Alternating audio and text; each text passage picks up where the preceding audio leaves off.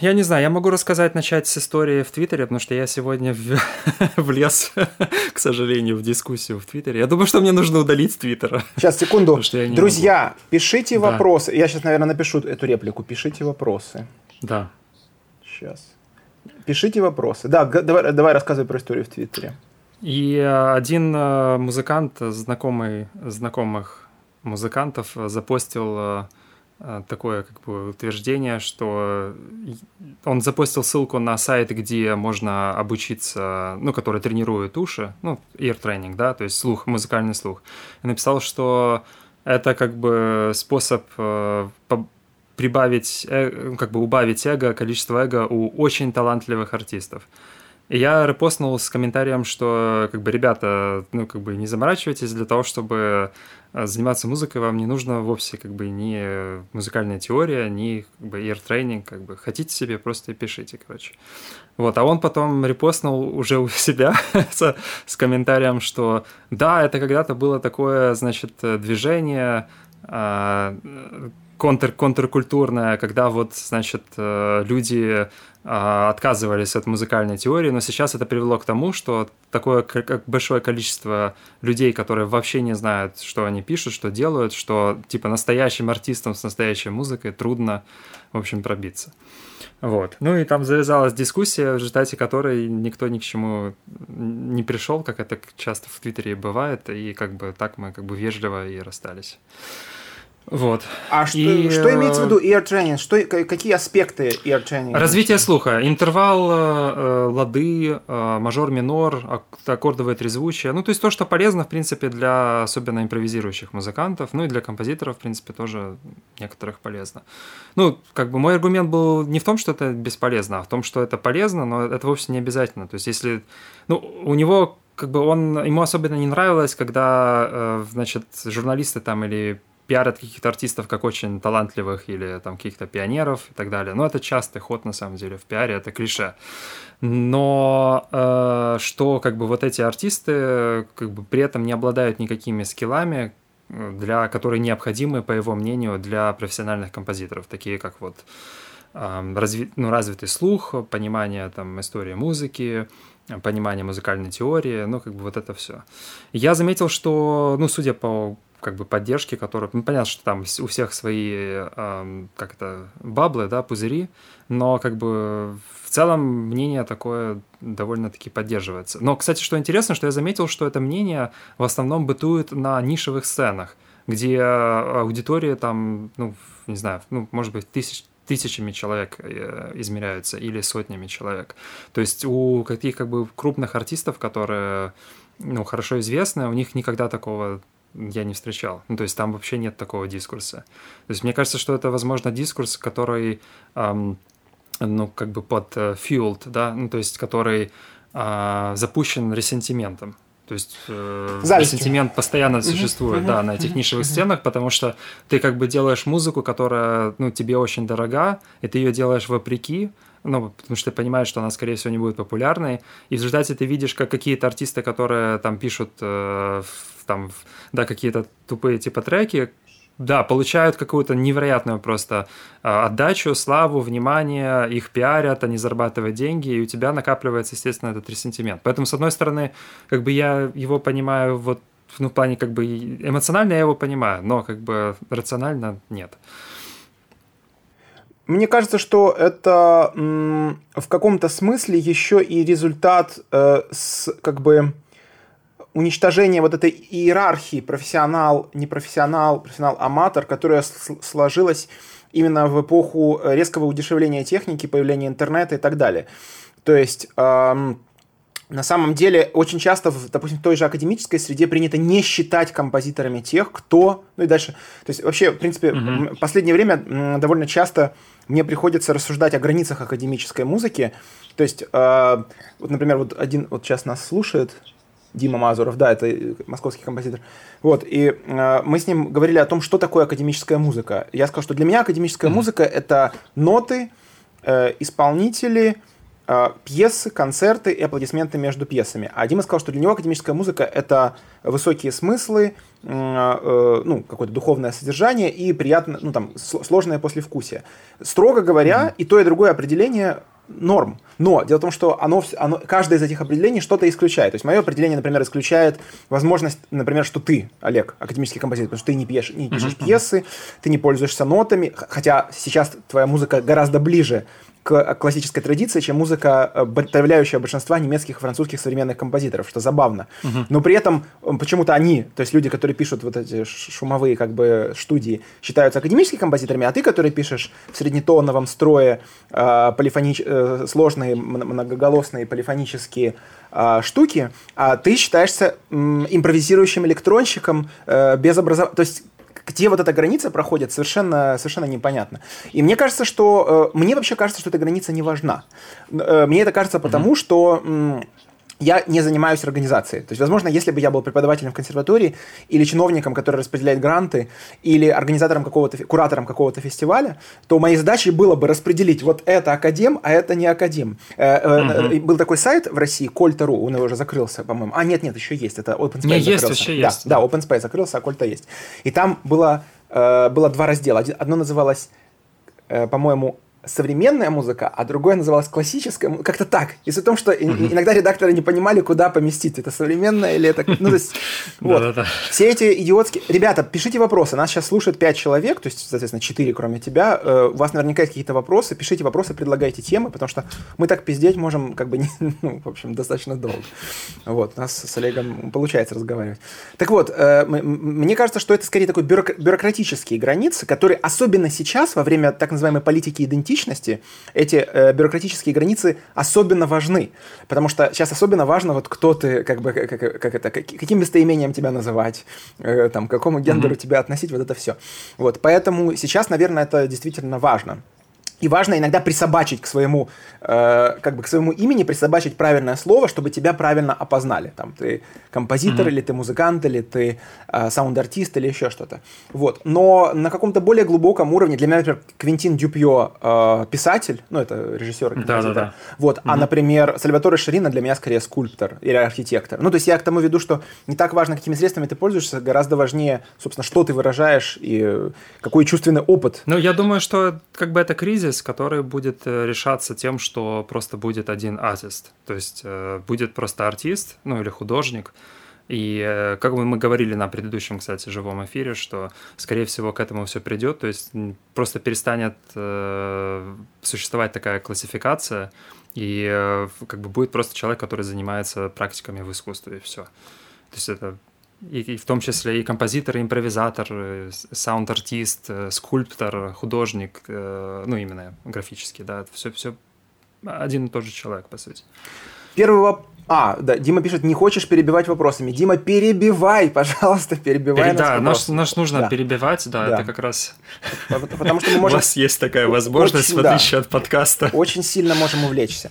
Да, э, заранее простите, если не совпадает изображение со звуком, это постоянная беда э, этих эфиров, ну, придется терпеть. А, по поводу разделения, ну, на там высокое, низкое, классическое, не классическое и так далее, возможно, частично эта тема все-таки обусловлена самой образованием образовательной системой и тому, как бы к чему mm-hmm. готовят, как и к чему готовят людей, которые воспитываются как э, юные, так сказать, да, как композиторы, музыканты и так далее. То есть образовательная mm-hmm. система воспитывает определенные дихотомии или какие-то более сложные, но именно антагонистичные структуры. Э, например, скажем, одних людей воспитывают в духе, что диссонанс это плохо, а других, наоборот, что консонанс это плохо. Вот. То есть, да. э, когда в 2000 третьем году э, моя педагог по композиции Алла Загайкевич повезла меня в Москву к Владимиру Григорьевичу Тернопольскому, преподавателю, известному композитору, преподавателю, то он, увидев мои ноты, сказал, а почему у тебя левая рука играет аккомпанемент, а правая мелодию? То есть с его точки зрения это уже было чем-то злым, нехорошим, инертным и так далее. Mm-hmm. Вот, в то время как э, понятно, что это, ну, эта как бы дихотомия, она была заложена в европейской музыке, ну, где-то так примерно в, может быть, в 18 веке, может быть, даже раньше. Вот. И как-то mm-hmm. неплохо справлялась, в общем-то, с задачами, которые есть у... Э, Э, из таких инструментов, как гитара, арфа, э, рояль, ну, то есть клавесин, орган, то есть у инструментов, в которых есть, в принципе, двухмануальность, да, то есть две, две руки, каждая из которых обладает возможностью управлять. Вот, э, более того, даже вот у тебя в твоей практике, Олег, да, когда ты работаешь с инфракрасным этим датчиком, кстати, может быть, покажешь прямо сейчас, ну, просто как он выглядит, ну, повернешь экран так, чтобы... Короче, да, Олег сейчас. недавно купил себе для модульного синтезатора, да, вот такую штуку, которая э, как бы, э, она посылает, я так понимаю, луч, этот При... луч... Да-да-да, она, это как терминвокс работает, только вместо радиосигнала там э, инфракрасная лампа и датчик. То есть, как бы она светит на руку, и потом датчик этот цвет, отражение света просчитывает. Ну, он на самом деле не такой чувствительный, как термин Vox, к сожалению, но он дешевле раз в 10. То есть что, э, да. задача этого датчика э, работать с положением руки в пространстве. Соответственно, когда да, ты, например, да. правой рукой, условно говоря, с этим датчиком работаешь, влияя одним образом, то левая рука может, например, управлять осциллятором или еще каким-то mm-hmm. э, или каким-то фильтром. И как бы разделение на правую и левую руку есть даже в, в модульном синтезаторе, о которых, наверное, да. Владимир Григорьевич Тарнопольский, когда критиковал меня в 2003 году, даже не подозревал. То есть э, имеется в виду, что многие вещи, которые в определенной системе могут показаться ретроградными, в какой-то другой системе будут отлично работать. И наоборот, многие вещи, которые в одной системе покажутся прогрессивными, в другой будут совершенно бессмысленными. Это вопрос конвенции традиции и контркультуры. То есть э, это просто есть некоторая конвенция, и ты начинаешь против нее восставать. То есть в модульном синтезе тебе э, восставать э, не, не против чего, потому что еще не сложилась какой-то традиция и конвенции. Они постепенно пытаются складываться, но это все смешно по сравнению с э, несколькими столетиями да, э, фортепиано, например. Ребята, пишите вопросы. Э, мы уже обсуждали... Антон, привет. Да, привет. Ну, на самом деле, много кому привет. Э, мы обсуждали тему, э, связанную с разделением на там, классическое, неклассическое, высокое, низкое. Эта тема возникла из-за дискуссии в Твиттере. Так, вот первый вопрос, наконец-то, угу. от Димы Мазурова. Какое видение будущего музыки есть у вас? Как раз вот эта ситуация высокого и бытового искусства. При равноценности всех жанров не будет ли вымываться классическая традиция?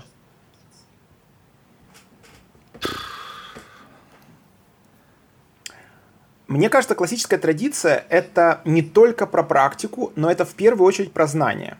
Знания сами по себе заложены в во многих, то есть даже они технически уже заложены. Когда мы работаем с 12, э, э, равномерно темперированным 12-тоновым звукорядом, мы, хочешь не хочешь, уже работаем с европейской классической традицией. Даже если мы на нем играем совсем другую вещь, например, модальный джаз, ну там, Херби Хенкока, например, или Уствольскую, или, ну, хотя нет, Уствольская плохой пример, какой антиевропейский пример можно фортепиано привести? Сесила Тейлора, например. Вот, то есть э, э, я имею в виду, что э, как бы даже если представить себе на секундочку, что в комнате соберется 12 человек, из которых, я почему-то сказал 12, окей, 13 человек, ни один из которых не будет э, ну, иметь опыта обучения в э, детской музыкальной школе или в консерватории, в них уже все равно будет классическая музыкальная традиция в той или иной мере. Потому что э, слова, которыми мы пользуемся в музыке, они во многом идут с классической традиции. Разделение на жанры, при, mm-hmm. принцип конфликта и так далее. Потому что сама по себе классическая музыкальная традиция, она ведь сложилась зачем-то. Она сложилась для того, чтобы в, так, так сказать, интеллектуально-научном виде э, развить достижения э, науки про звуковысоты, про ритм, про э, апроприацию каких-то иных практик, танцевальных, там, э, речевых практик и так далее. То есть классическая музыка, по сути, она, это, это же, она же не, не дана нам богом или рептилоидом или еще кем-то. Она появилась естественным образом как способ э, адаптации различного рода э, ну, существующих вещей в определенную практику. Сейчас изменилась практика, соответственно, и способ адаптации тоже должен поменяться, и он меняется.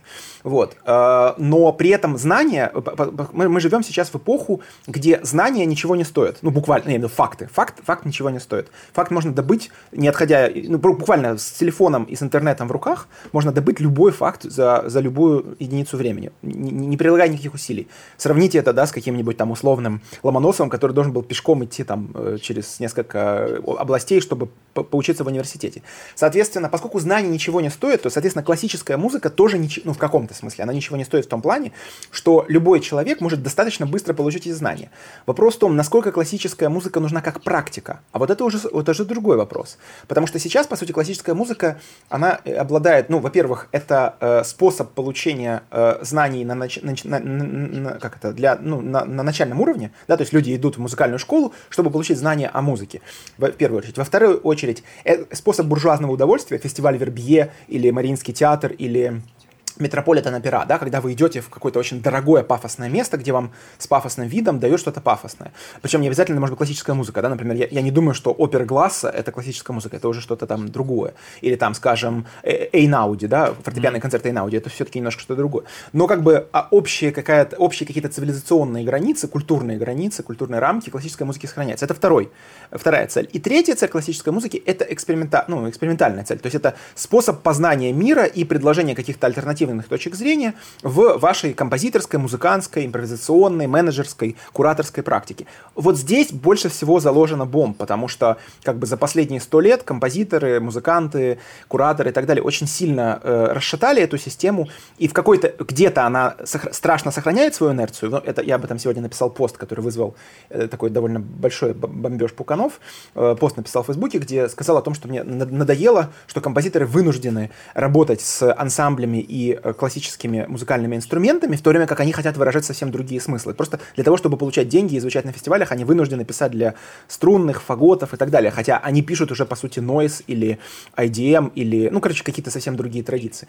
Вот. Э, с одной стороны, есть инерция, а с другой стороны, есть, наоборот, огромная DIY, э, огромный DIY потенциал, то, о чем писал любимый философ э, Олега Жак Аттали, ну, я просто ты часто его mm-hmm. упоминаешь, и то, о чем мы постоянно говорим, что поскольку сам, средства производства музыки стали доступны буквально любому человеку, то, соответственно, монополия на производство смыслов тоже постепенно будет отходить из, э, в том числе альтернативных смыслов, глубоких смыслов, будет постепенно отходить от композиторского комьюнити, от композиторской системы, будет отходить другим каким-то акторам и другим каким-то культурным агентам. Вот, вопрос, вопрос в распределении денег и власти, как всегда, собственно, то, за что все всегда и борются. Вот, Андрисен, mm-hmm. например, сделал революцию тем, что он, э, по сути, писал музыку для уличных джазовых и рок-ансамблей, а позже, там, через несколько десятилетий уже он стал классическим композитором, зашел в филармонии и, что называется, в ус не дует. Возможно, то же самое произойдет с, на, э, произойдет с нами, с Олегом, будет довольно забавно, правда, Олег, если, скажем, через 20 лет мы, мы там, 54-55-летние будем преподавать в Киевской консерватории будущего, да, как Навальный часто говорит, прекрасная Россия будущего. Так, э, новый, новый вопрос от Антона. Я все не смекну, в чем особенность отличия электроакустической музыки от просто современной академической, и есть ли еще на самом деле такое разделение? Олег, ответишь? Электроакустической, да. а просто академической? Просто а, современная акустической вообще да. есть довольно много проблем, потому что как бы есть электронная музыка, есть электроакустическая музыка. И э, если брать определение вот буквальное, то электроакустическая музыка это которая использует и акустическую, и ну акустическую составляющую, и электронную. В том э, в то время как электронная музыка работает только с электроникой. Но на самом деле это не действует так. И это действует почему-то другим образом. То есть электроакустическое — это направление электронной музыки именно академической электронной музыкой. А электронная музыка — это не академическая электронная музыка. А почему так произошло, я, честно говоря, не знаю, я даже не вникал в эту тему. Я помню, что я когда-то читал доклад в консерватории, э, не читал, а слушал доклад в Консе на эту тему. А, не помню, кто делал, по-моему, Антон Стук, кстати. Вот. А, но я, честно говоря, не запомнил... То есть я тогда был настолько поражен тем, что, оказывается, в академическом мире эти понятия вообще иначе воспринимаются. То есть для меня тогда еще, когда я читал э, учебник по электронной электронной и электроакустической музыки, в учебнике там было довольно четкое раз, разграничение, что электронная музыка не включает в себя акустические инструменты, и, ну, то есть этот чисто сигнал проходит только электронным образом. А, а получается, на самом деле все немножко не так. То есть э, э, даже там, если взять э, Штокхаузена, вот эти его работы с осцилляторами, да, это все еще будет электроакустическая музыка, потому что вот... А в разница между академической, ну, получается, если придерживаться вот этой терминологии академической, или, я не знаю, псевдоакадемическое, потому что я не знаю, насколько можно доверять э, этому докладу, вот, то получается, что, ну, вот, да, электроакустическая музыка — это академическая электроника, а электронная музыка — это не академическая электроника. А по факту, на самом деле, если послушать и ту, и другую музыку, то очень часто вообще невозможно сказать, какая из, из них какая. То есть какая из них принадлежит академической традиции, а какая нет. Потому что в электронике все очень сильно перемешалось, и э, ну, сейчас действительно трудно на слух определить это. Потому что, опять-таки же, вот Леша говорил по поводу ансамблей, да, в электронике ансамблей нет. Может быть, из-за этого. Потому что обычно, если ты слушаешь там современную э, академическую музыку, да, это всегда будет, э, ну, в большинстве случаев исполнено каким-то ансамблем или оркестром. А с электроникой нет. То есть э, электронный композитор, электроакустический композитор будет использовать те же э, материалы, те же э, инструменты, как и э, там композитор, который занимается просто электронной музыкой без академического бэкграунда у себя там дома в студии. То есть те же синтезаторы, те же программы и т.д. и т.п. Мне кажется, э, ответ э, да, это скорее такая экономическая сегрегация. То есть, условно говоря, если вы получаете грант, у, на, у, нас же есть в, в Украинский культурный фонд, пока еще, пока его не закрыли. Вот, э, надеемся, что его не закроют. И там есть типа развитие такой-то музыки, развитие такой-то музыки. То есть это скорее, мне кажется, скорее оправдание для тех, кто дает деньги. Потому что когда человек идет на концерт, ему важно, какой опыт он получит. И если ему, если ему музыка, сыграна на акустических инструментах, позволит э, там распластаться на полу, танцевать или кайфовать, или там поднимать очи в горе и э, там видеть какие-то духи, то какая ему разница, как это будет называться? И наоборот, если человек идет для того, чтобы получить интеллектуальный, отстраненный опыт, аналитический, то какая ему, хоть ему ежики будут играть на, на барабанах, э, какая, ну, правда. Вот. Но для э, экономически, конечно, разделение есть, и, видимо, Uh, да, да, вот uh, Антон пишет, все, я так и думал, все к сегментации грантов сводится. Абсолютно так, да, к, к сегментации грантов. Ребята, пишите еще вопросы. Тема, тема правда интересная. Так, вот, вот новый вопрос. Адим Мазурова.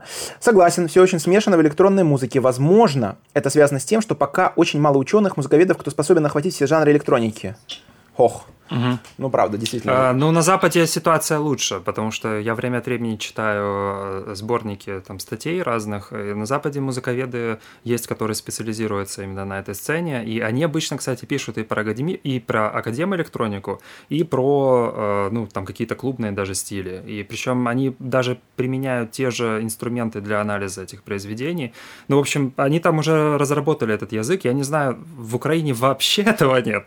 Может быть, в России ситуация не немножко лучше, э, но как бы на Западе, в общем-то, очень даже неплохо. Вот, кстати, хороший, наверное, пример — это журнал The Wire, э, который в Британии выходит, и у них э, в редакции, помимо обычных музыкальных журналистов, там есть такие как бы матерые музыковеды, которые ну, у которых выходит иногда подборка лучших статей ну, от, напечатанных в этом журнале, как типа отдельные книги. И эти книги довольно высоко котируются.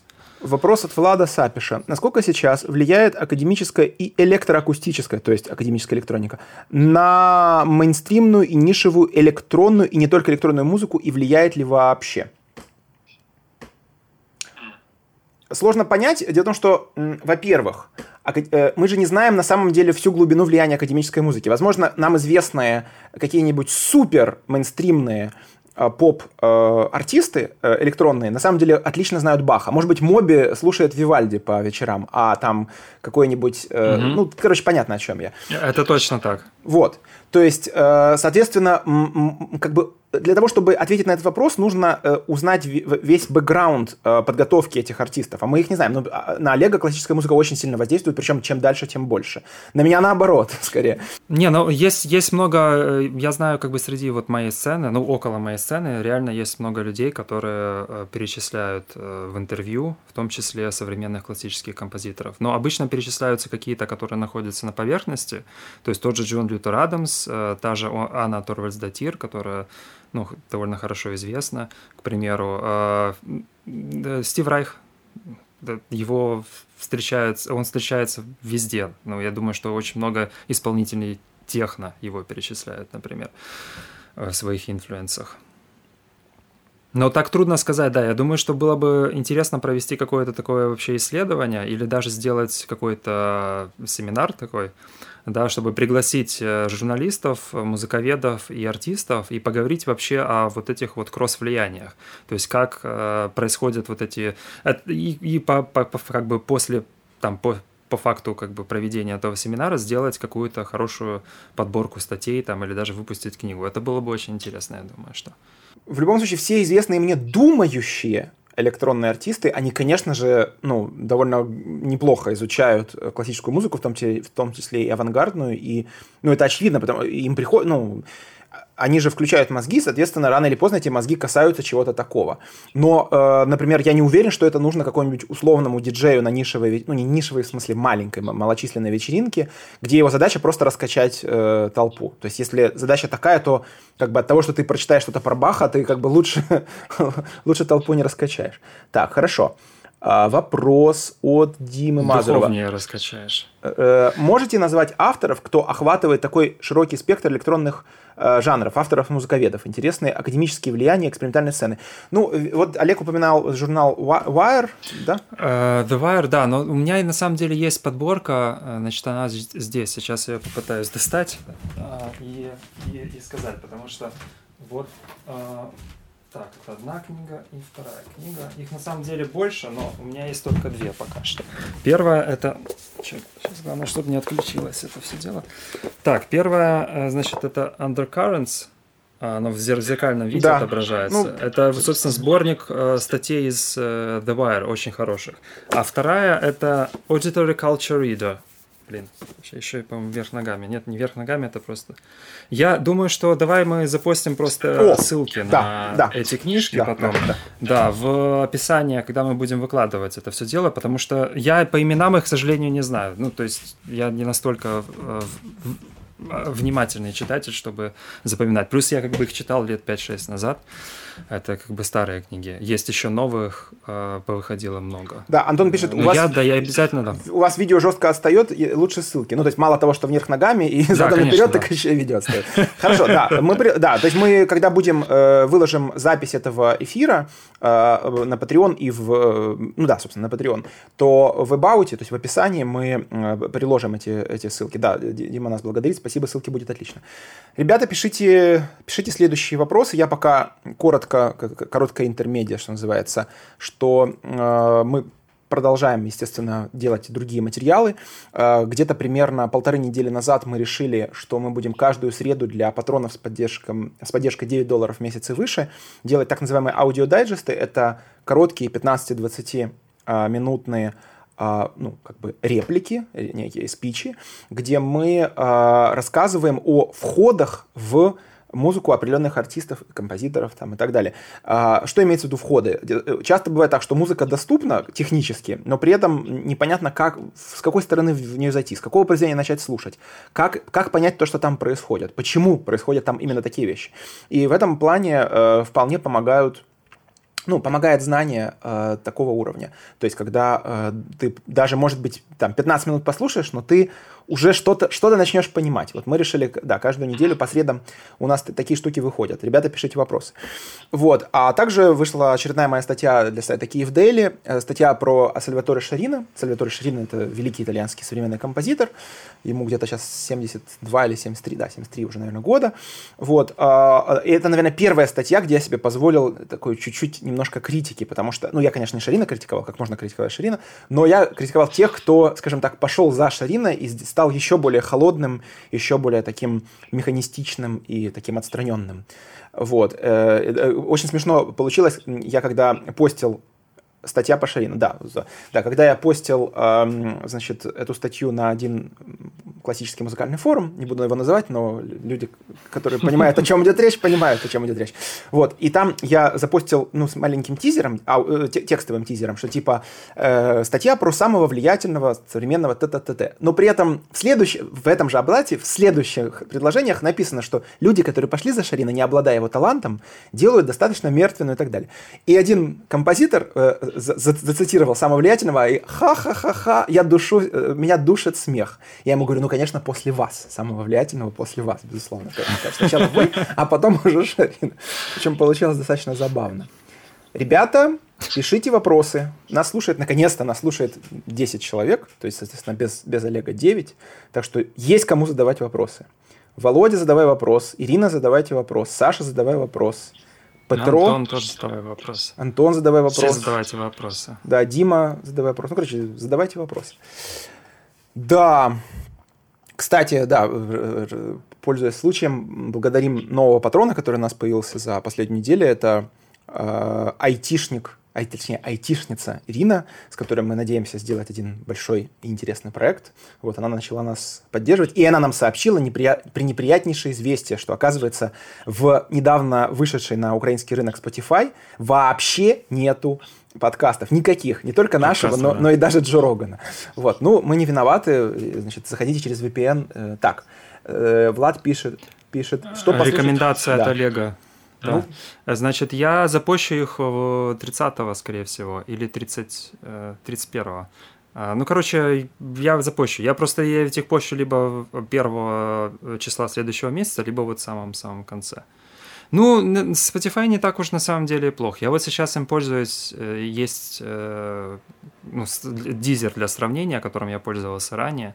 А, алгоритм там действительно лучше Spotify, то есть он подтянул, а, ну я там а, перебросил все мои плейлисты и альбомы с Deezer на Spotify, и алгоритм очень все правильно понял и начал мне рекомендовать музыку, которую я бы слушал, но, естественно, я ее не буду слушать, потому что какой смысл слушать потреково вещи, которые пишутся, ну, типа какую-то часть какой-то симфонии.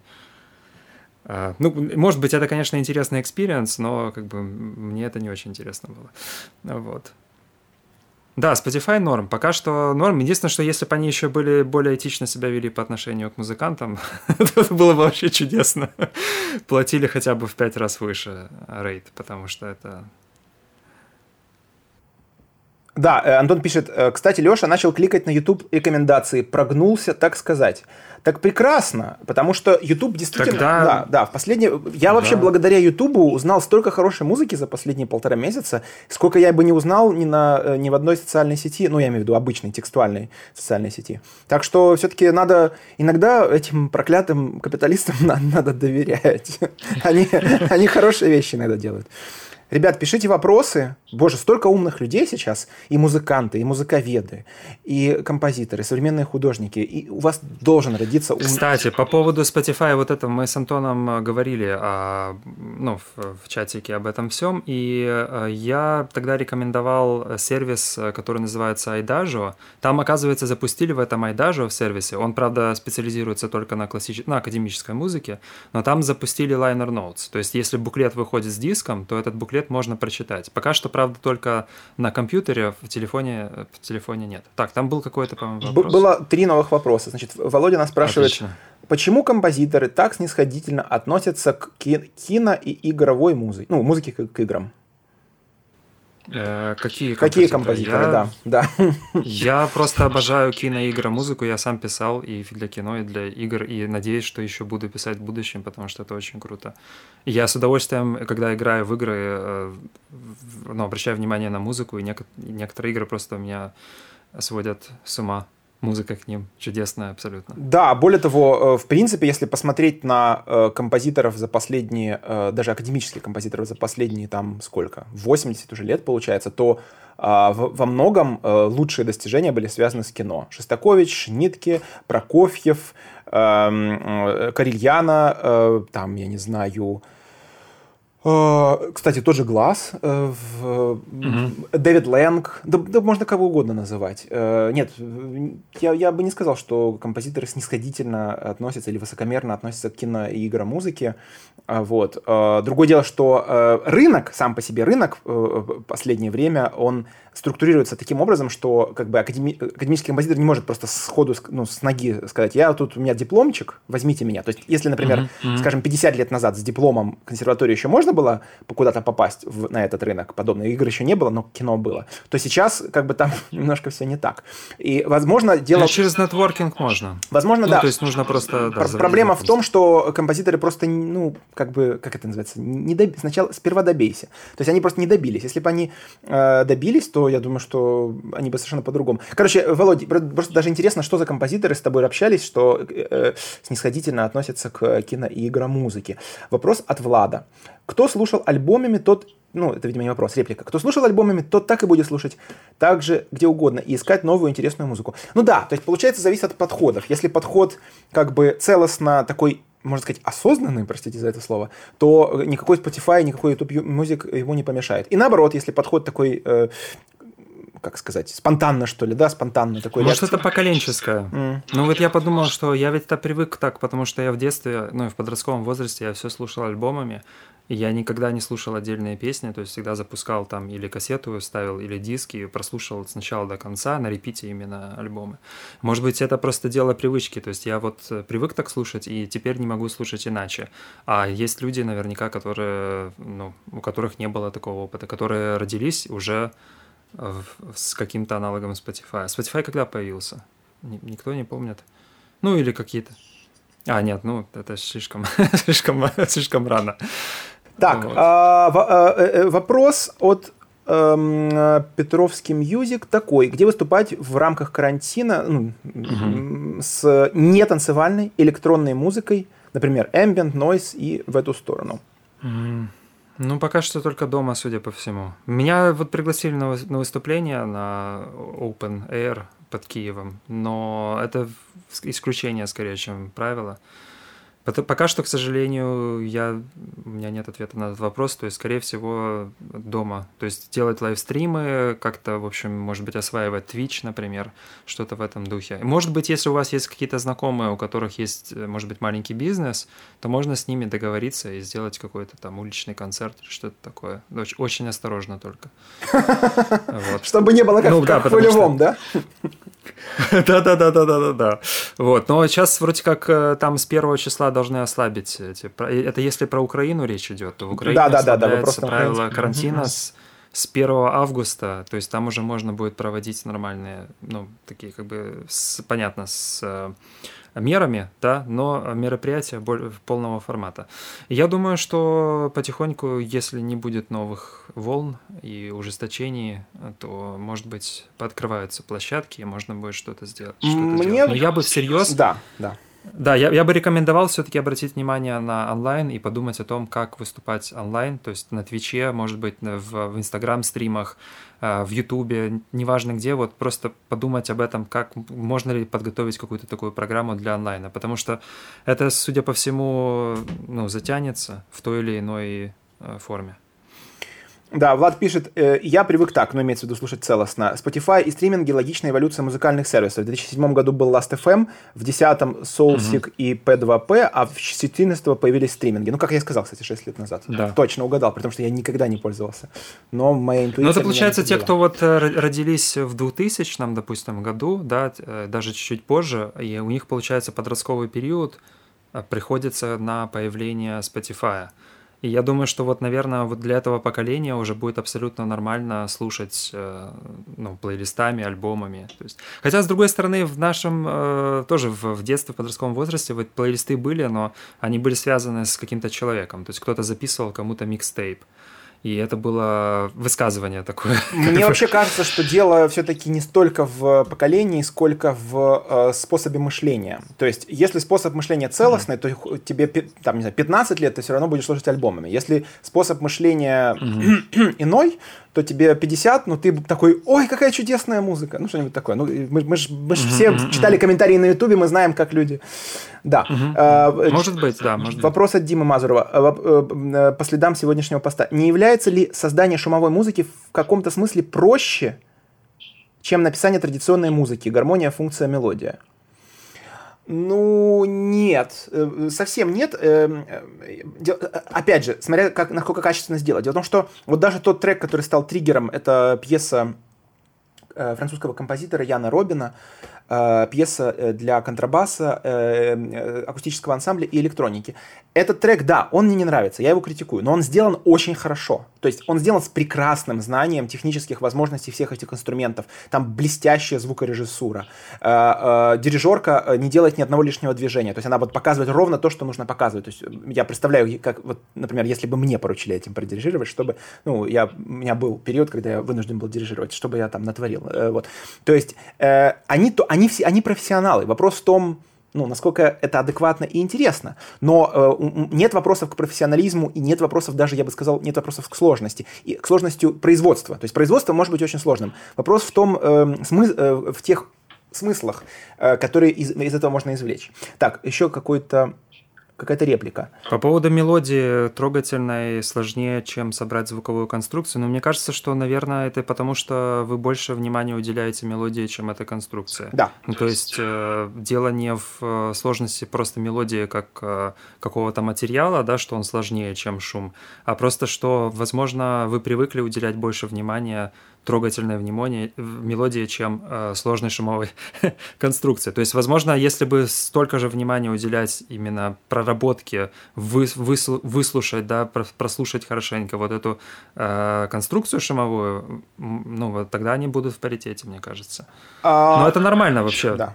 Мне кажется, это просто задачи разного уровня. Каждую, то есть, услов, давайте так, представим себе некого композитора, которому приходится выполнять и ту задачу, и другую. То есть, собственно, кинокомпозитор, да, или театральный композитор. Ему говорят, здесь нам нужен идеальный шум ветра, там скрип половиц, а здесь нам нужна офигенная тонкая мелодия, которую будет петь там какой-то умный человек. То ему придется решить обе задачи. Mm-hmm. Соответственно, каждой задаче он уделит ну, нужное внимание. Но э, я легко могу себе представить, человек, э, допустим, ситуации, где какой-то офигенный саунд-дизайнер, например, не справляется с тем, чтобы написать мелодию, потому что, ну, ну, просто ему не приходилось э, справляться, ну, ему просто не ставили эту задачу. И наоборот, например, скажем, если мне поручить сделать саунд-дизайн, я, который там пишет песни и партитуры, ну, в смысле классические партитуры, возможно, э, очень плохо это сделаю, потому что передо мной просто не стояла такая задача. То есть это, это задачи разного уровня. Это не в смысле, что какая-то из них плохая или хорошая и так далее. Это, это, это просто мастерство. Ну, как, не знаю, как спросить у столера, типа, проще ли сделать там, я не знаю, стол, чем э, деревянный куб для Уствольской. Ну, как бы, просто разные задачи.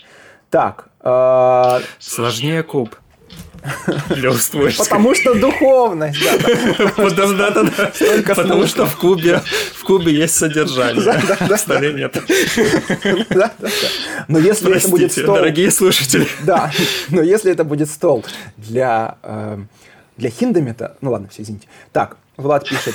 Можно легко сконструировать мелодию из пресетов аккордовых прогрессий в том же FL Studio. Ну, так, я думаю, что рано Не, ну, имеется в виду, что да. хорошая мелодия. Да, мне, хорошая. я думаю, что... Реально, хорошую мелодию очень трудно написать. Ну, точно так же, как и трудно написать хорошее спектралистское, например. Я, собственно, к этому веду, что мне кажется, что если сейчас существуют какие-то э, заготовочки, которые могут позволять писать хорошо мелодию и гармонию, то 100% через 5 или 10 лет будут заготовочки, которые позволят написать что-то типа, ну, короче, какую-то шумовую, хорошую, качественную шумовую музыку. Это, так есть уже, да. уже есть библиотеки шумовой, есть э, библиотеки спектрализм, там что-то около такое. Ну, короче, реально, это, это пользуется спросом, потому что в кино и в игромузыке появился спрос на это.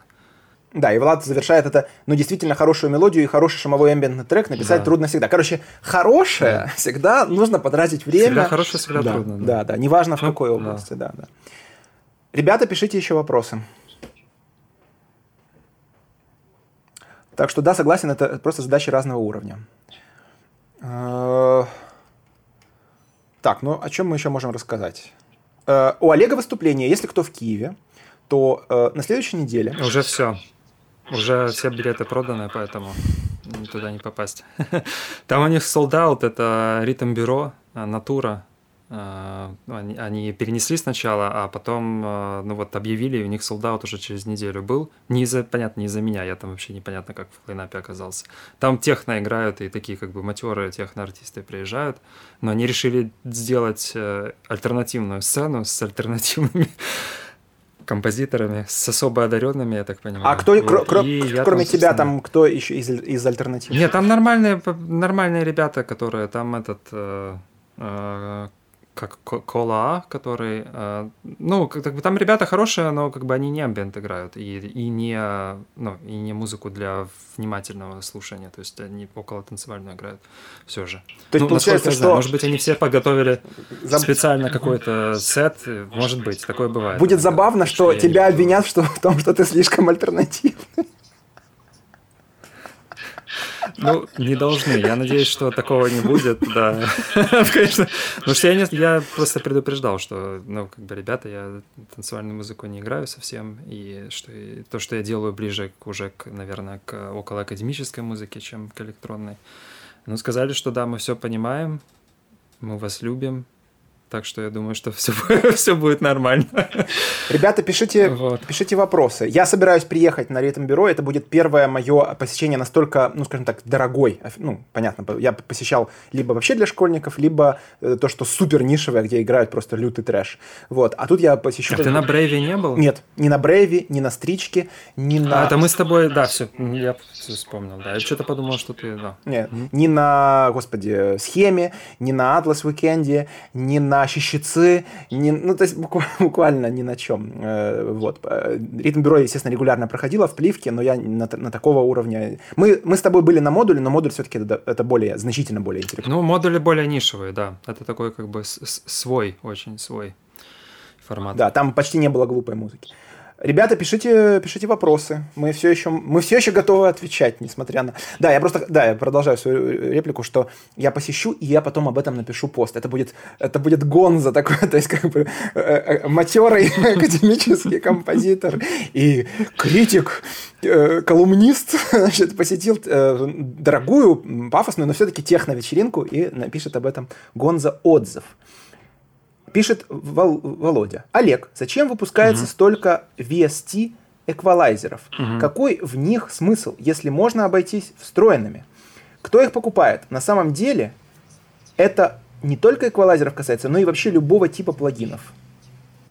Встроенными вы имеете в виду встроенными во что? Ну, в смысле, если встроенный ваш э, софт, типа там Cubase, например, э, да, Digital Audio Workstation, то да, конечно, можно обойтись встроенными, но не, не всегда, потому что они все еще ну, ограничены функционально. Но выпускают, потому что их покупают. У меня такое объяснение только есть. Потому что... В DAV а, пишет, в DAW. Да, я понял, да, в DAV, да, да. Ну, как бы вот я тоже люблю пользоваться встроенными, хотя у меня на самом деле есть там тот же фаб-фильтр, эквалайзер, который позволяет делать то, что кубовский встроенный не может делать. То есть он, например, может э, урезать там стерео поле у баса, например, да, или там динамическую эквализацию проводить. Ну, то есть какие-то вещи, которые очень быстро и удобно можно сделать э, в нем, а во встроенном вообще, допустим, невозможно. Плюс еще же выпускают очень много именно копий аналоговых каких-то приборов, которые обладают определенной краской, и потому что некоторые эквалайзеры пользуют, ну, ими пользуются не для того, чтобы исправить проблемы, а просто чтобы окрасить звук. И, наверное, вот из-за этого в том числе. Вопрос... Вот. Но... Да, прошу да. прощения, ты, ты, ты, ты закончил или я тебя перебил? Нет? Да, что там было про эквалайзера и... Да, Дима спрашивает, вообще ин- любых... интересно узнать вашу сцену, практически ничего не знаю из названных вами ивентов и артистов. Ну, это, конечно, тема явно не для этого формата, то есть, возможно, мы сделаем как-нибудь выпуск, где расскажем... У нас, да, да, кстати, мы же планируем где-то с mm-hmm. декабря месяца или даже, может, не с декабря, да, с февраля следующего года, ну, просто длинные планы, э, вот, э, сделать несколько выпусков влога, который мы назовем «История украинской музыки», и там в том числе последний выпуск будет посвящен украинской музыке последнего десятилетия, где мы расскажем про фестивали, про артистов, про тенденции, вот именно то, то что происходит прямо сейчас. Ну, кратко можно ответить, что у нас как бы в целом достаточно бедная сцена, ну, по сравнению с московской, например, Э, и э, у нас есть э, фестивали танцевальной и около, около танцевальной музыки в Киеве, в частности. Понятно, что я не ездил в других городах, но Киев сейчас является одной из, ну, как говорят, столиц вообще танцевальной электронной музыки. Вот, поэтому у нас много достаточно есть фестивалей. С локациями все не так хорошо. Вот сейчас ремонтируется, где-то, может быть, через пару лет окончательно придет вот в правильный вид очень большой клуб на Кирилловской, с которым у нас есть довольно серьезные ну, планы сотрудничества. Это клуб будет сделан как бы по такому наивысшему уровню, берлинскому, что называется, уровню. Но в Москве все это есть уже, поэтому вряд ли мы кого-то этим удивим. Вот. А, из... Но у нас электронная сцена неплохая, довольно интересная. То есть, если будет возможность, то рекомендую обратить внимание на украинскую электронную сцену. Проблема только в том, что у нас релизов почти нет. То есть, у нас лейблов очень мало, и никто особо не занимается документацией и выпуском этого материала. Поэтому артисты у нас те, кому везет, выходят на Западе просто. Ну, иногда в каких-то дружественных маленьких э, локальных лейблах. Так что получается, что услышать их можно либо вживую, либо демки послушать. Ну, на ну, ну, ну, ну, на SoundCloud довольно много треков. Я, я, я ну, часто получал удовольствие, слушая. Ну, просто да. ты, ты немножко другое, понимаешь, что типа, все-таки ты, когда выпускаешь альбом, ты выпускаешь высказывание как артист, то есть у тебя есть определенное. То есть оно, оно больше о тебе сообщает, чем просто демка на SoundCloud. А, Ващенко, да. Да. Э, ну, Ващенко еще не старичок. Нет, не надо так. За э, Катя, ну, тоже, в общем-то, ну, понятно, что это как бы еще то поколение, потому что я помню, что я еще в подростковом возрасте ходил на Next Sound и на Квитну. Э, и видел, как она играет. Ну да, это кстати, они, да. они все еще работают, но, безусловно, это не те люди, о которых мы сейчас... Мы сейчас говорим скорее о тех, кто пришли в десятых. Так, еще был какой-то там вопрос, в, в какой... Э, да, спрашивает нас э, Петровский Music, в какой mm-hmm. э, Digital Audio Workstation работаете? Олег? Я работаю в Cubase, и пока что только в Cubase, но это связано просто с тем, что я привык. Я пытался несколько раз перейти на Ableton, как минимум для каких-то таких, ну, не очень серьезных проектов, э, но у меня не получилось, э, не получилось просто переучить себя. Хотя я как бы понимаю, что Ableton во многом просто намного лучше Cubase, но я все еще сижу в Cubase. Еще к тебе технический вопрос. Видишь? Угу. Ты, э, так, записывали я модуляр в аудиокарту обробка в DAV. Да, я записываю, у меня есть модуль вывода, который называется OOOTS, OOTS, типа это Knopfarm, это наш отечественный производитель из Киева, чувак, который делает очень крутые модули и недорого их продает. Это я рекламирую, потому что вот с чистым сердцем говорю, реально крутые модули. Я из него вывожу э, джеками в DI-бокс. Из DI-бокса XLR в саунд-карточку. Саунд-карточка у меня RME э, Babyface. Э, и Babyface еще первый, старый, не, не Pro. Не Pro. Вот, да, вот Влад написал название модуля. И никакой обработки на компьютере. То есть э, я просто пишу чистый сигнал. Ну, потому что в этом плане я пурист. Ну, типа, если я уже делаю все на модульном, то уже все на модульном. Ну, это вот именно твоя музыка, как я понимаю, именно последний, ну вот когда ты перешел вот к этой системе, где ты работаешь. Да, это последние Три, два-три года последние, да, я вот только так записываю. Понятно, это если касается моих, э, то, что, того, что я для себя делаю. Потому что если это коммерческий проект, то я недалеко не всегда вообще модульный синтезатор использую. То есть я часто работаю, как говорят, in the box, типа в коробке. Ну, то есть внутри просто Cubase, да, с э, библиотеками там всякими, т.д. и т.п. Пишите вопросы, ребят. Вот Антон написал комментарий к моему посту. Э, я его зачитаю. А, да, нет, все-таки вопрос. Э, от э, Димы. Есть. А, вопрос про VST-синтезаторы. Наиболее жирные Serum, Spire, да, Massive. Serum, Spire и Massive, да, вы их, собственно, и перечислили. Но жирные тоже, опять-таки же, в, в смысле, что такая как бы рабочая лошадка, которая все потянет, да, Serum вообще очень хорош в этом плане, хотя я им не пользуюсь, но у меня, у меня вирус TI второй, поэтому мне это не нужно. Это я пользуюсь э, вместо этого вирусом.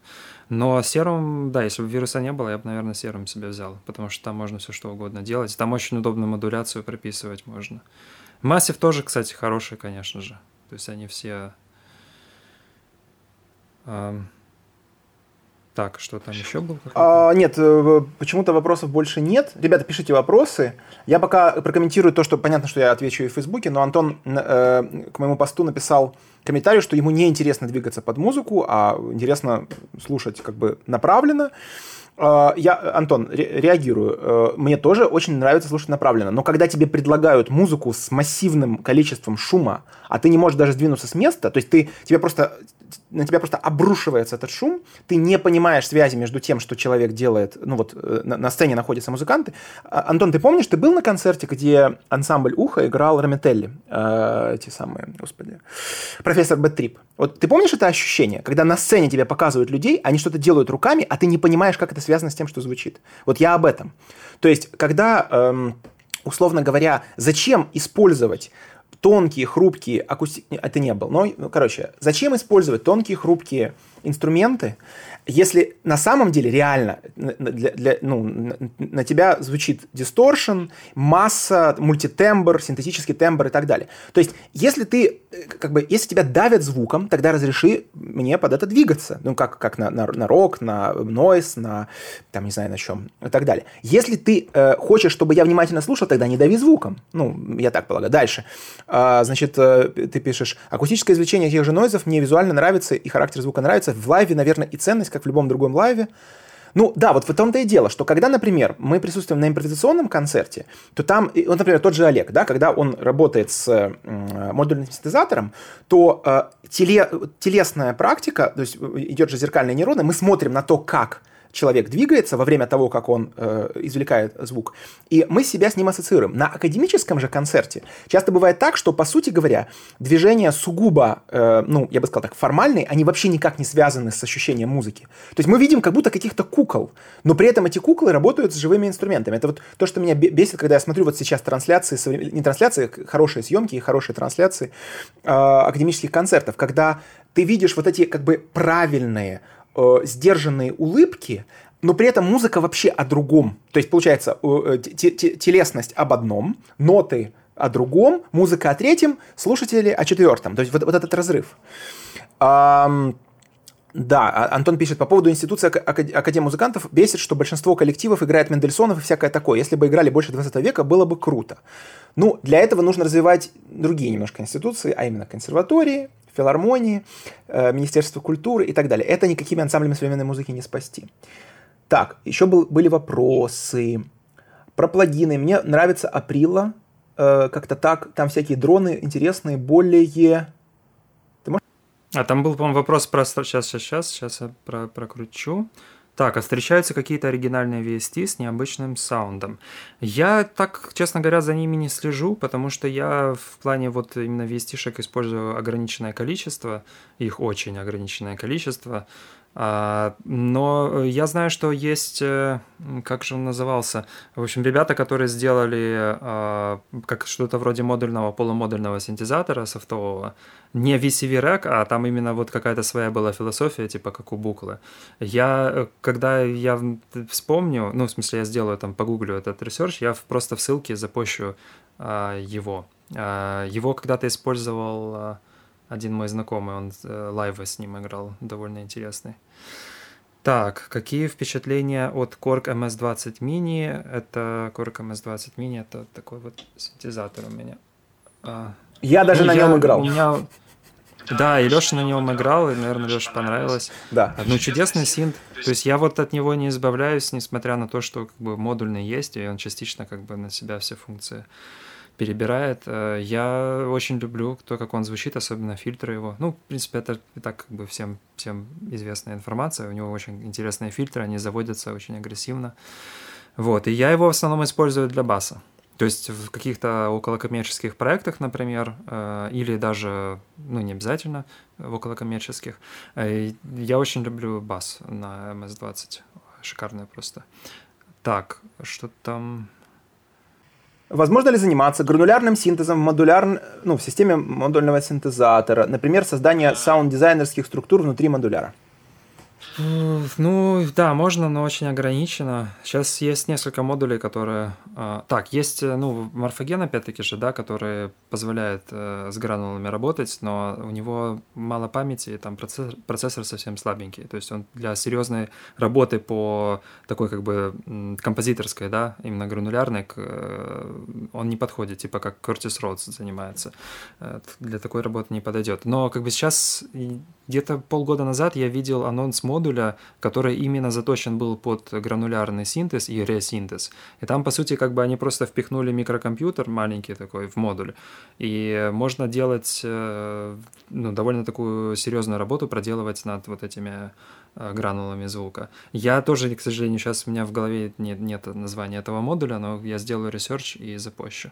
Дима спрашивает, как но... можно добиться такого, такой, такого саунда, как у Арки или у Autechre? Ну, с помощью модульного.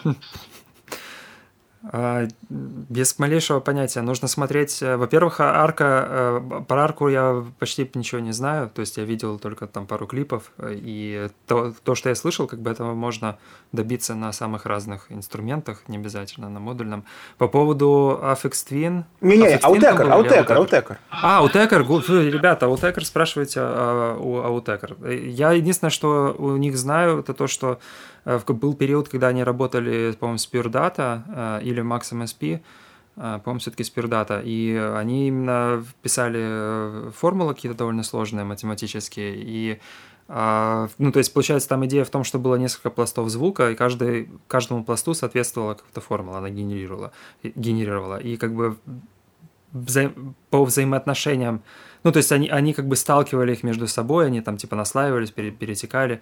Там э, на слух мне очень трудно, честно говоря, определить, что именно э, ну, то есть как, какой именно они использовали алгоритм а, или даже софт.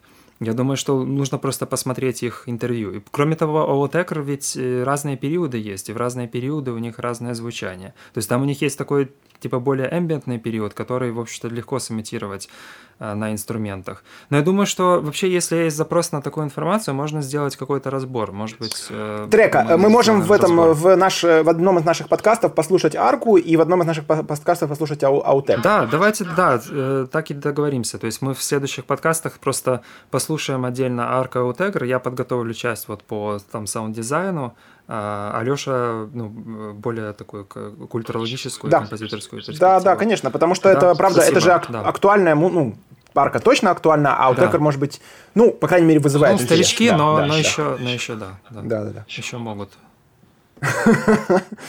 Даже, боже мой, даже Брайан Ина недавно сдал великий альбом. А уж, что уж там... Ну. Да, ну э, его, кстати, его опустили в, на пичфорке, ему дали что-то 4,8, я посмотрел. Это что, низкий рейтинг? А, а какая там система? 10-бальная? Очень низкий. Да, 10-бальная, а. и там, ну, там, в принципе, типа нормальный, нормальный рейтинг это где-то 7. То есть 10-9 они ставят в каких-то, не знаю, это нужно Меркурий там что-то в Венере какой-то должен, mm. чтобы они поставили. Но в Брайану Ину они вот именно очень низкий поставили рейтинг, и это... они, не, они, они просто этого не услышали. Это, ну, они, Мне они кажется, они пытаются сбросить типа... Пушкина с корабля современности. Может быть, на самом деле Брайана Ина сейчас не очень любят. Ну, то есть вот это вот молодое поколение а, ну, как бы я так вижу, что такие огры, огры, огрызки такие, а, господи, как, как это сказать? Ну, в общем, такие выпады агрессивные в его сторону есть. Э, в одном один из треков Curtis Rhodes было бы интересно разобрать. Да, мне бы тоже, да. Но а, на самом деле он ведь эти треки разбирает в книге, а, которая называется, сейчас вот читаю, Composing Electronic Music, а, которая, по сути, как такой туториал или даже учебник по гранулярной музыке. И он там разбирает свои треки в том числе. То есть он рассказывает, как именно он их делал. Можем разобрать, конечно, да. Присылайте, вопрос. Э, вы присылайте конкретные треки в личку. Мы, у, нас, у нас уже, в принципе, план по музыке достаточно далеко уже, там, за, чуть ли не в сентябрь уже уходит. ну, ничего, ну, в сентябре тогда рассмотрим, в чем проблема. Мы же, как бы, у нас дли, длинные, э, длинный, а Шош это очень длинный проект, он рассчитан на многолетнюю реализацию. А, ребята, ага. да, мы уже, в принципе, час отвечаем. А, может, давайте еще, может быть, пару последних вопросов и будем, будем видимо, заканчивать. А, Влад, если ты читал недавно эту книгу, ты имеешь в виду, наверное, какие-то его более новые работы. Но я не следил просто за тем, что он сейчас делает. Я подозреваю, подозреваю что он все еще в гранулярном э, мире находится. Ну, пришли какой-нибудь трек, и мы, вот, да, интересно будет э, обсудить, послушать. Пока, кстати, мало мне возражают. То есть, фактически, э, это очень забавно, что против моего поста в, выступил... В комментах? Да, да, выступил почему-то Илья Разумейко, который вообще никогда не пользовался этой системой. Он никогда в жизни не получил ни одного композиторского заказа от институции. Он никогда в жизни не работал ни с одним ансамблем современной музыки э, и так далее. Но почему-то он... Защ... Видимо, ему удобно... Ну, то есть, это для него некий конституирующий фактор. То есть, он, ему удобно, чтобы эта система существовала, и тогда он себя чувствует в своей новой опере. Ну, я, так, он, я так понимаю, он довольно широко понимает эту систему. То есть, это не только система грантовых, э, грантовой поддержки и вот этих фестивальных заказов, но он им понимает это вообще как традицию э, многовековую. Ну да, ну просто, забав... просто те, от кого бы я мог ожидать, э, э, ну, э, возражений, почему-то молчат. а, те, а те, кто должны были бы меня понять, выступили с, огромным, э, с огромной апологетикой, но потом в конце такие, ну так типа, мы, мы, в общем-то, согласны. Я такой, а зачем? Тогда вы возражаете или вы согласны? Ну, короче, забавно получилось. Но мне в личку многие написали поддержку, но сказали, что они не могут публично выразить, потому что тогда против них будут репрессии. Серьезно? Как да. на Твиттере прямо абсолютно, у меня? Абсолютно, абсолютно, абсолютно та же хрень, да, да. Один даже написал следующее, он говорит, я с тобой согласен, но я ведь сам пишу такое. Если я, я это поддержу, тогда, получается, я сам себя дезавуирую.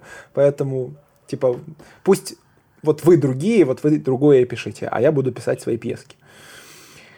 А, ну что, ребята, где ваши, где ваши острые, разящие... Давайте нам еще три острых меткие, вопроса. Меткие вопросы, которые как копии... О, вы встречаете музыку в эстетике пост-интернет? Это такая стилистика крипи, примитивная графика компьютерных игр 90-х, Ловящая долина. Ну, конечно, встречаем. Конечно, встречаем, разумеется. Более того, эм, собственно, как, к сожалению, даже академические композиторы делают такую музыку. А, я, например, видел одну такую пьесу нашего с тобой, Дима, знакомого Леши Наджарова. Он для ансамбля Надар. Помнишь, Олег? Мы, когда сидели с тобой да, в этом да, клубе, да, да, да, там была такая угу. пьеска. Вот. А, и который, который там работал с, ну, понятно, 8, 8, короче, 8-битной музыкой, с какими-то такими штуками.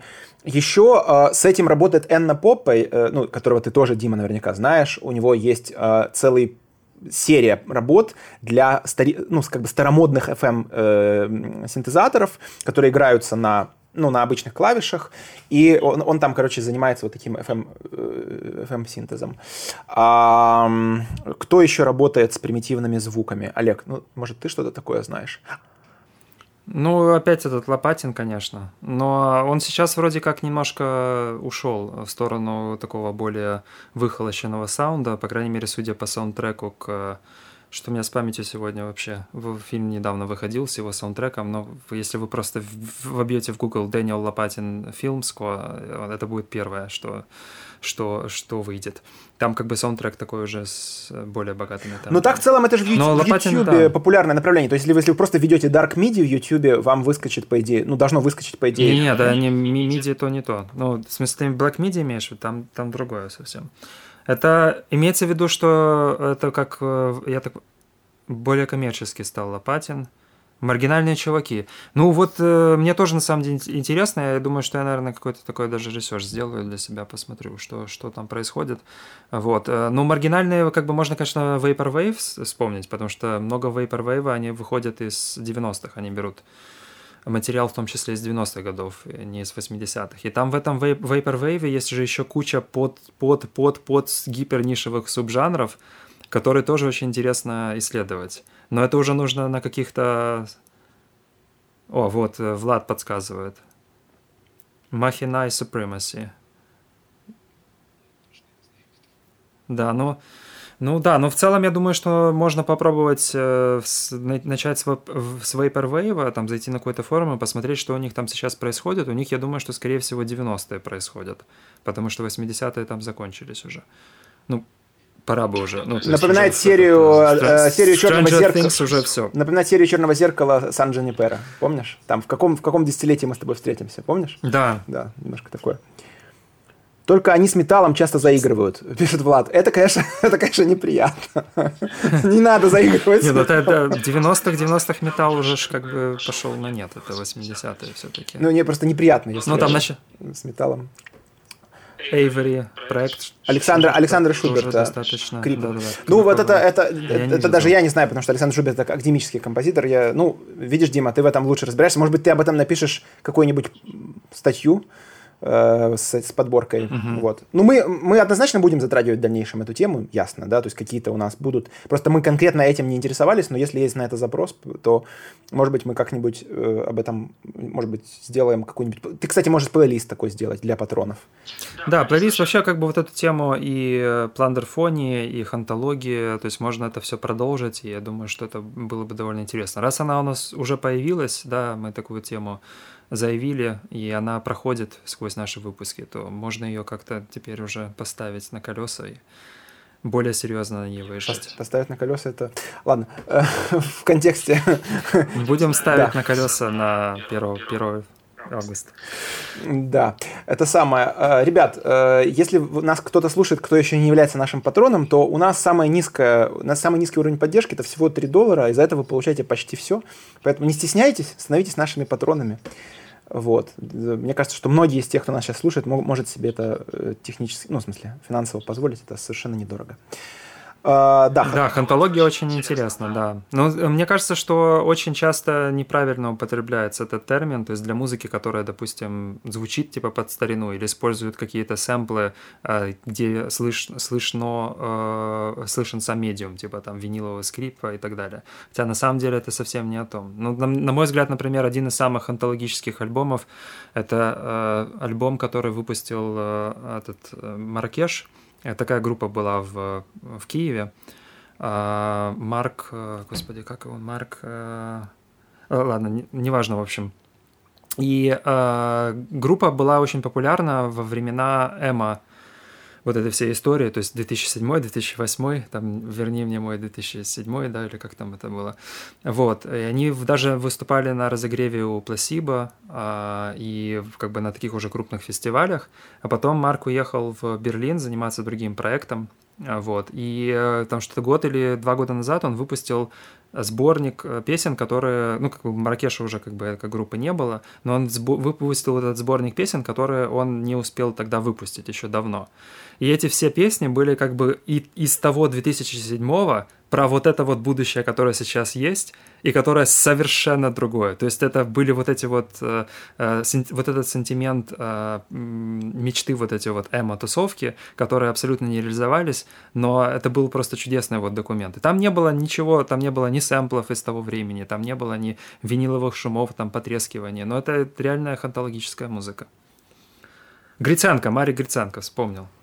А, ну Маракеш. Mm, окей, да. Маракеш, да, да. Uh, ну что, uh, будем, видимо, заканчивать. Ребят, да, извините, опять же, да. заранее извините за то, что у нас отстает uh, видео от, uh, блин, от звука. Ну, мы ничего не можем сделать с этим. Может быть, когда-нибудь сможем, но не сейчас. Вот, не, не, не, с, не с таким интернетом и так далее. Вот, сегодня интересная была тема, частично она была, естественно, ну, типа по каким-то актуальным злободневным э, темам, но в том числе много, много было новых ребята, которые нам задавали сложные всякие вопросы. Дима, Влад, может быть, еще кто-то.